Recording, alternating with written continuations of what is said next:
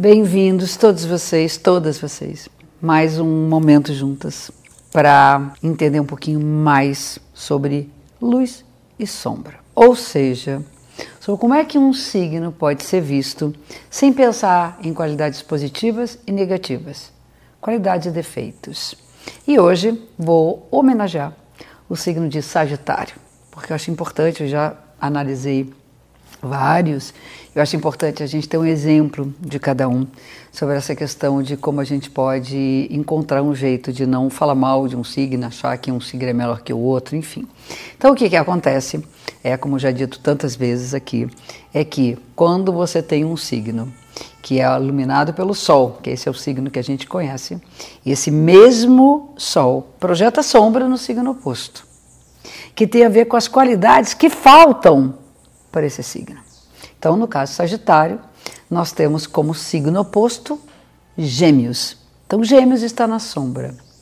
Então, Sagitarianos, seja de Sol, de Lua, de Ascendente, enfim, né, que tem uma forte ênfase em Sagitário, lembrem que a sombra de Gêmeos está dentro de vocês e que vocês, ao desenvolverem essas potências e essas características, vocês vão obter um equilíbrio. E vamos sair daquela zona de que tem defeito um signo. E sim, apenas certas qualidades estão mais sombrias, estão mais no inconsciente e que trazidas à tona você poderá realmente viver de uma forma melhor. Então, vamos lá para o nosso signo de Sagitário, nosso centauro zodiacal. Né? Eu acho interessantíssimo a coisa da simbologia, da criatividade, do ponto de vista da mitologia humana, né? como nós criamos nossos mitos. E a astrologia, como não podia ser diferente, porque também é uma linguagem, também é uma linguagem mitológica, existem seres que não são encontrados na realidade, na natureza. E Sagitário é um deles, né? É um ser diferente daqueles que a gente já conhece. Né? Então, como é que esse ser é um ser híbrido? Metade dele é animal, metade dele é um homem, é humano, que aponta a flecha para cima, para o alto. Né? Esse é o nosso arqueiro zodiacal.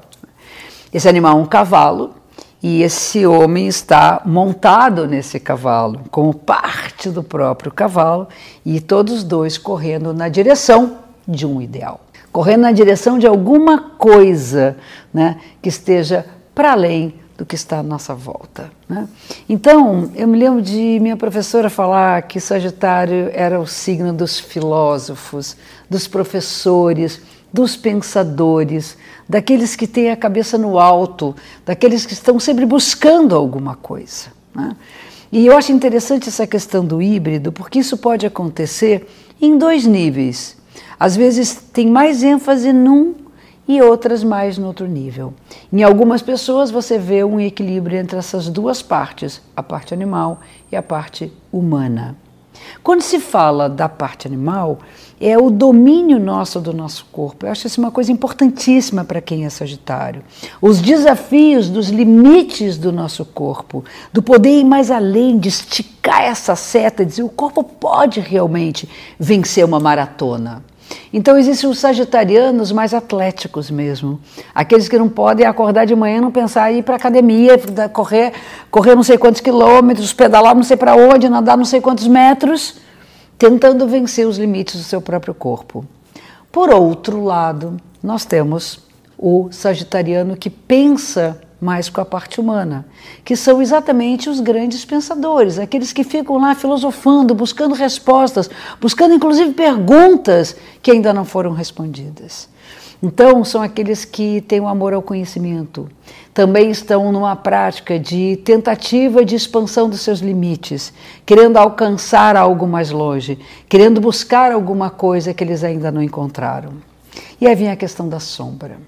Existe uma tendência a um sagitariano se sentir um eterno insatisfeito, achando que nunca é o suficiente para que ele esteja bem. Eu acho isso uma qualidade, sob um certo ponto de vista, maravilhosa. É uma qualidade que é, não deixa aquietar, não deixa acomodar. Ah, tudo bem, cheguei no meu, o meu destino, o meu objetivo, que mais que eu tenho para procurar? Subir uma montanha? Qual é a próxima? Normalmente um pouco mais alta.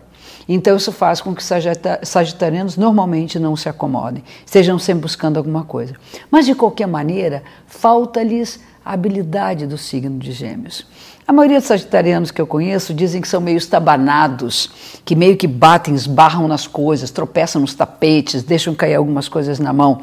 Não tantos atléticos, mas aqueles que não têm tanto desenvolvimento da parte corporal. Os gêmeos, essa coisa leve, essa coisa muito articulada, toda assim é aqui agora, é nesse momento, nós podemos fazer uma troca, nós podemos eh, aceitar outras coisas que não aquelas que estão distantes. Então, mais uma vez repetindo Dona Emi, minha professora, ela dizia: o sagitariano vai procurar lá fora, lá fora, vai virar o mundo, vai percorrer o mundo, vai viajar por todos os lugares e vai descobrir que o que ele tanto procurava estava dentro dele mesmo, estava perto dele. Então, eu fico pensando: se o sagitariano coloca, sei lá, ele coloca como meta uh, comprar aquela caneta BIC, não tem, não tem muita importância se aquilo ali é valoroso ou não, importa que ele está buscando alguma coisa que ele não não alcançou ainda.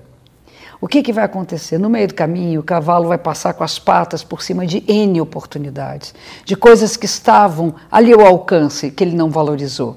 Então, se ele conseguir distribuir, se ele conseguir ouvir outras opiniões, se ele conseguir entender que existe uma diversidade de coisas, ele vai realmente aí sim ampliar os seus horizontes. Não só numa direção, mas em várias direções. Ser flexível, ser maleável e não ter somente a meta e a ideia maior como objetivo, mas sim aproveitar as pequenas coisas que estão à volta. Isso é a sombra no signo de Gêmeos. Esse equilíbrio, gente, quando a gente alcança, é realmente uma satisfação única. Então, experimentem, se vocês não fizeram ainda, ok? Então fica um super beijo e a gente se encontra na próxima semana.